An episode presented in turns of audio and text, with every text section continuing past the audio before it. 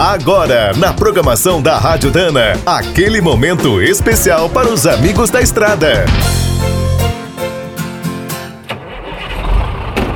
Está começando mais um minuto do caminhão. Fique por dentro das últimas notícias, histórias, dicas de manutenção e novas tecnologias. Em 1956, quando a indústria automobilística finalmente decolou no Brasil, alguns países já fabricavam veículos há 70 anos. Superar esse atraso não foi fácil. No começo faltava de tudo: mão de obra, materiais, máquinas, peças e até concessionárias. Mas evoluímos a passos largos. Se alguém ainda duvidava da nossa capacidade, ficou surpreso ao ver o Salão do Automóvel de 1970 pela primeira vez, o evento ganhou um pavilhão criado para grandes feiras. O Anhembi, recém-construído, era o maior da América Latina. Na época, como os carros e os caminhões ocupavam o mesmo espaço, as fábricas de pesados não pouparam esforços para chamar a atenção.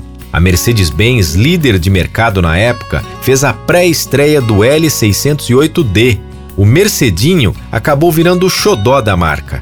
Na Chevrolet, a vice-líder, o destaque foi o pesado D70. Tinha motor Perkins, câmbio de cinco marchas, freios a ar e direção hidráulica. A Dodge, recém-instalada, ampliou a família com o grandalhão D900. Na Ford e na Fenemé, as novas cabines chegaram depois, em 1972. E o sonho dos caminhoneiros ficava no estande da Scania. O Jacaré LT76 Super era imbatível, com 285 cavalos, 10 marchas e tração 6x4.